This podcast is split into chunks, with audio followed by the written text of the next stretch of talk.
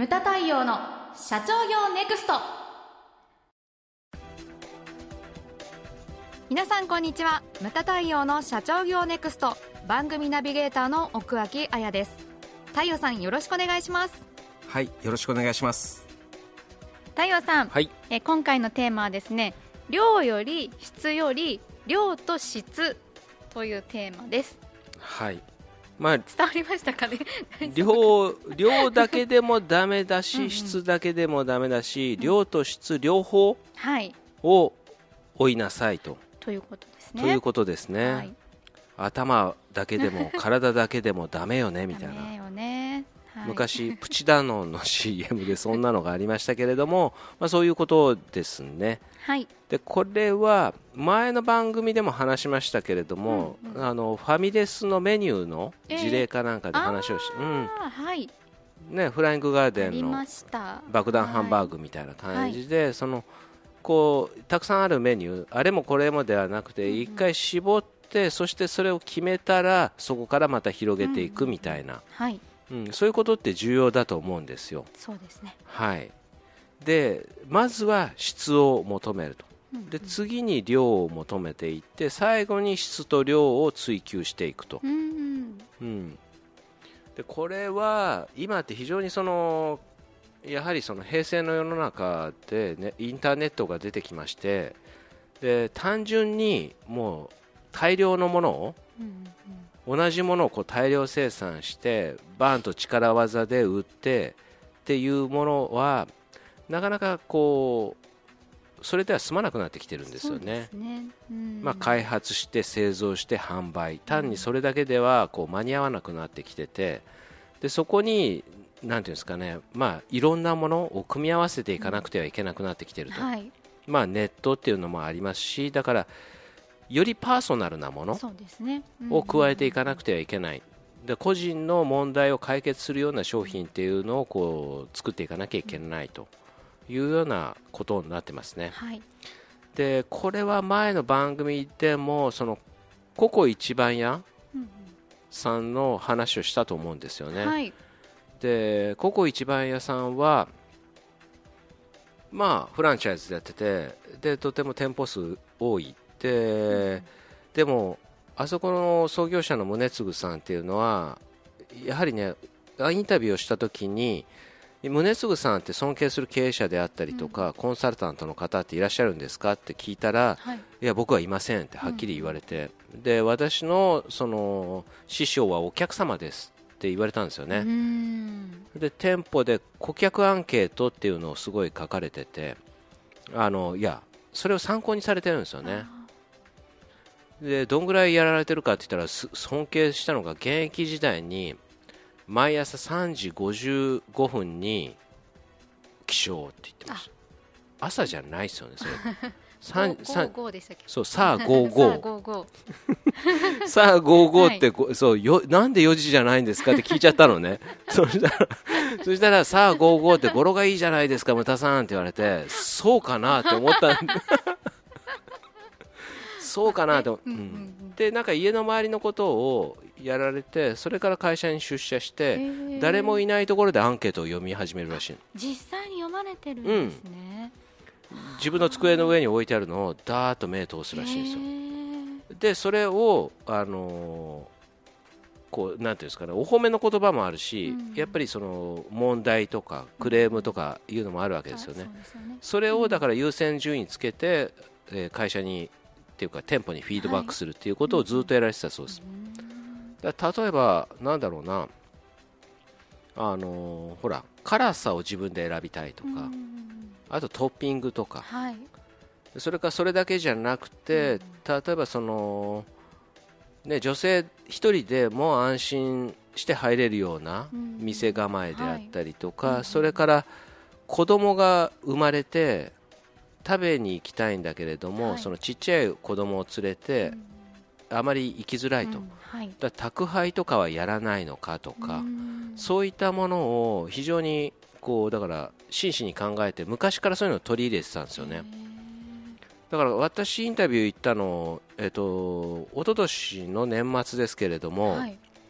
それでもなんていうんですかねコロナ禍でしたけれども、コロナの影響を最小限にくあの踏みとどめることができたっていうふうにおっしゃってましたね。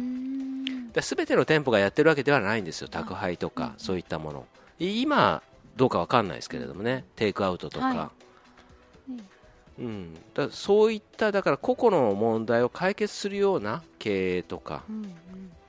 いうのをこうやられてるわけですよ。はい、うんであと非常に重要なのが、なんていうかその、まあ、こここ一番屋さんの話をそのまま続けてさせていただくと、はい、その出てきた問題を問題と捉えるのかどうか、うん、でそのなんですかね実行に移すスピードっていうのが変わってくると思うんですよね。これはただのクレームだみたいに思うかどうかで、そうですね、でそういったなんていうんですかね未来志向で問題を解決していくっていうことがこれから大切になるんじゃないのかなというふうに思うわけですよね。うん、あの質が一番大事っていうのは分かったんですけど、はい、あの経営における質っていうのは例えばどんなことがあるんですか？例えば、はい、そのなんていうかねうちも出版事業をやってるじゃないですか、はい、で出版っていうのは今出版不況って言われるぐらいなんですよね、うん、本が売れなかったりとか、ね、活字離れをしていたりとか、はい、でそうするとどうなってくるのかって言ったら出版業界をちょっと僕が憂いてるのがそのほら一冊で昔と違ってなんていうんですかね爆発的なヒットっていうのがないわけですよね、うん、ホームランというかなかなかないと、うん、出にくいと。そうすると出版社でうちは少人数でやってるけれどもものすごいなんていうんですかね本社を構えてたりとか、そこには数えきれない社員がいるわけですよね、はい、でその人たちに給料を払わなきゃいけないから、そうすると冊数を出さなきゃいけなくなってくるわけですよ、すね、数を、はい、っていうか種類を、うん、でそうすると出しても売れない、うん、そうすると次の本を出す間隔っていうのがどんどん短くなってくるわけですよ確かに最近もうすごいスピードで新刊が入れ替わって、うん、出てくると、はい、出てきますね。だから例えばその質っていうのは、うん、例えばその1冊にかける時間であったりとかでそういうのができないとやっぱりその負の連鎖になってくるわけですよね、うん売れないから次を出す。売れないから次を出すっていうのが、だからそのそうするとなんか目的っていうのも見えなくなってくるし、うん、負の連鎖に陥ったらもうそうするともうもう見えなくなってくるんですよね、何も。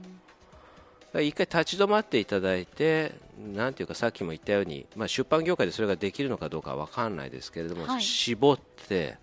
クオリティの高いものを時間をかけて、うんうん、で例えばだからね、本で言ったら例えば写真の写り方とか写し方にもこだわったりとか、うん、そのうちの、ねえーと、革版と呼ばれるのもそうだけれども紙にこだわるとか、はい。うん、うん、印刷にこだわるとか、うん、表紙にこだわるとか。すべてですよね、うん、一冊にかけるその時間の量とかっていうのを増やしていけたりとか。だからうちはその高いクオリティの本を出させていただいてるわけだし、うん、そういったものがまあ出てきますよね、うんうん、商品の質っていう感じ、ね、そうですね。だ時間かけられるっていうことは、だから多くの方にインタビューもできるし、ださっきもあのパーソナルな問題って言いましたけれども、そういうのもより深く捉えられるようになるっていうか、それをこう反映できるようになるっていう、うん、なかなかね、難しいとは思うんですけどね、なんかあの経営数字とかでもよくなんか質について話があると思うんですけど、うん、1人当たりとかあそういうのを追求しろみたいな。1人当たりそうね。それは質っていう質ですね。でそれは会社のあれですよね、うん、うん。あのそう1人当たりの利益であったりとか、売上であったりとかそういったものもやっぱりありますよね、例えばあのそういうのになんていうかなボリュームにごまかされちゃいけないんですよね。100億単純に売上が100億、はい。それだから何人で上げてるの？っていう、ね。うん、だ例えばだからあれですよね。100億 ,100 億っていうのを数千人でややるよりも例えば10億を10人とかでやってる方がすごい、うん、ね、すごいと思いますし、うん、そうなんですよね、経営の質っていうのもあると思いますよね。いろんなやっぱ観点があるわけですよね。だ量と質っていうふうに言ってますけれども、はい、ほら経営的な話でいうとほら波動と王道とかう、ね,、ちは言いますよね。はい。で量っていうのが波動なんですよね、うん、ボリュームとか店舗数とか、うん、そういったものを求めるのが波動の経営で、はい、質っていうのは今言ったように王道の経営で利益1人当たりの利益であったりとか、売上であったりとか、そういったものを重視していくと、うん、でねハセディが言いたいのは量より質より量と質と両方求めると。まあ、いうことですね。本当だからあれですよね。経営ってもうつくづくバランスだなって思いますよね。うん、そうですよね。うん、な図体が大きくなりすぎても、うん、まあダメとは言わないけど、難しくなってくるし、その、その体を維持するのが難しくなってくるんですよ。まあだからそういったものにも気を配ってやっていっていただけたらなというふうに思いますね。はい。ムタ対応の社長業ネクストは全国の中小企業の経営実務をセミナー書籍映像や音声教材コンサルティングで支援する日本経営合理化協会がお送りしました。今回の内容はいかがでしたでしょうか？番組で取り上げてほしいテーマや質問などどんなことでも番組ホームページで受け付けております。どしどしお寄せください。それではまた次回お会いしましょう。